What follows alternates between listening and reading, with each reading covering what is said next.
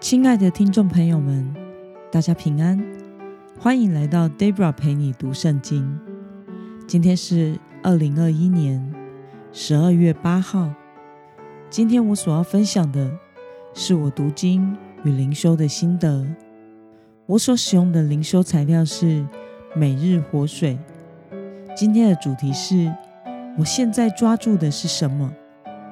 今天的经文在哥罗西书。第二章十六到二十三节，我所使用的圣经版本是和合本修订版。那么，我们就先来读圣经喽。所以，不要让任何人在饮食上或节期、初一、安息日等事上评断你们，这些原是未来的事的影子，真体。却是属基督的，不要让人借着故作谦虚和敬拜天使夺去你们的奖赏。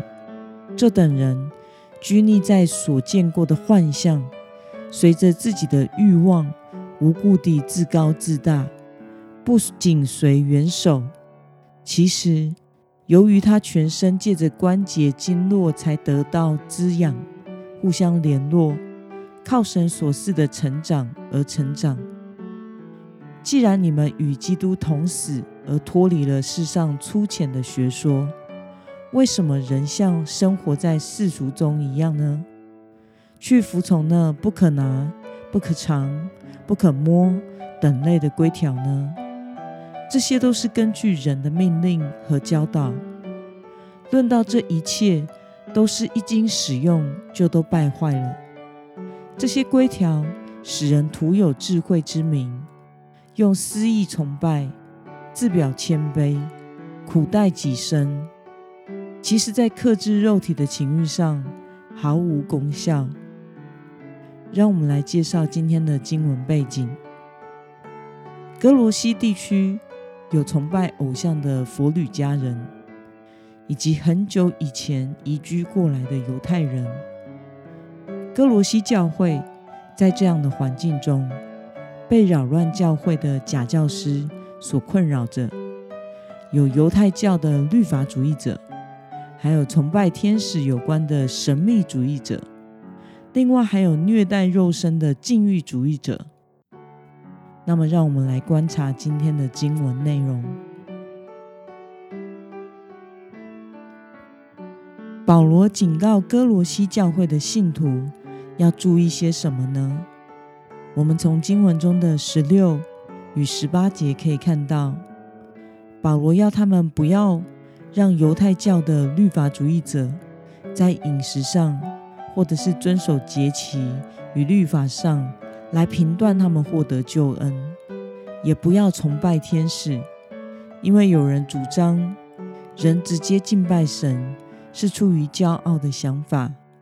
因此，要崇拜中保者天使，才是谦卑的崇拜。那么，保罗对于世上粗浅的学说以及类似的教导，做了什么样的描述呢？我们从经文中的二十二到二十三节可以看到，保罗说，这些都是根据人的命令和教导，毁坏福音的真理。以及教会纯正的信仰，这些人的规条使人自以为有智慧，按自己的意思崇拜神，做出自以为谦卑与敬虔的样式，或者是苦待己身的禁欲主义。其实，这些在克制属肉体的情欲上是毫无功效的。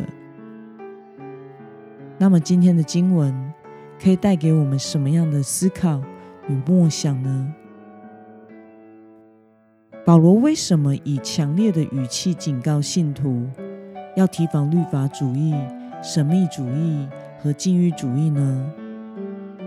首先是律法主义者，他们主张肉身的割礼、遵守节期以及饮食的条例，他们认为这些都是影响人。获得救恩有关的事，再来是崇拜天使有关的神秘主义者，他们认为人直接敬拜神是骄傲的，要人去拜中保者天使才是谦卑的。最后是禁欲主义者，他们强调以虐待自己肉身的方式来表达敬虔。对于这些，保罗说都是正在毁坏福音真理和教会纯正的信仰，对于永生道路上是没有意义的。那么，保罗叮嘱信徒要警戒世上粗浅的学说，不要被短暂的事物所迷惑。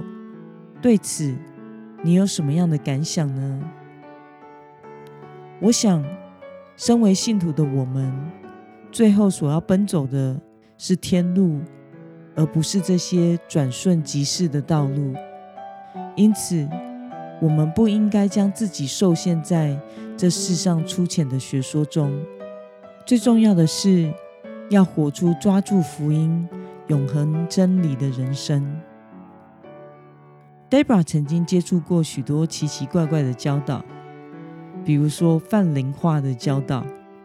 认为每一件不好的事都是因为邪灵的作动，所以自己乱发脾气是因为里面有愤怒的灵；自己贪吃东西是因为里面有贪吃的灵；放纵情欲是因为淫乱的灵；老是让自己活在负面忧郁里，是因为里面有忧郁的灵。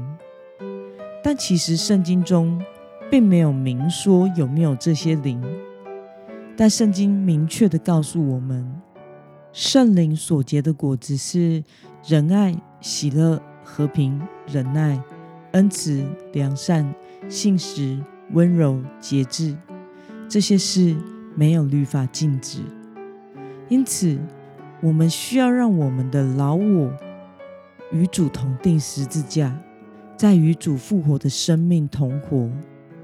不断的攻克己身，叫身服我，依靠圣灵的大能，过得胜的生活，努力的跟随基督，活出神儿女的样式，而不是一天到晚赶鬼、赶这些灵。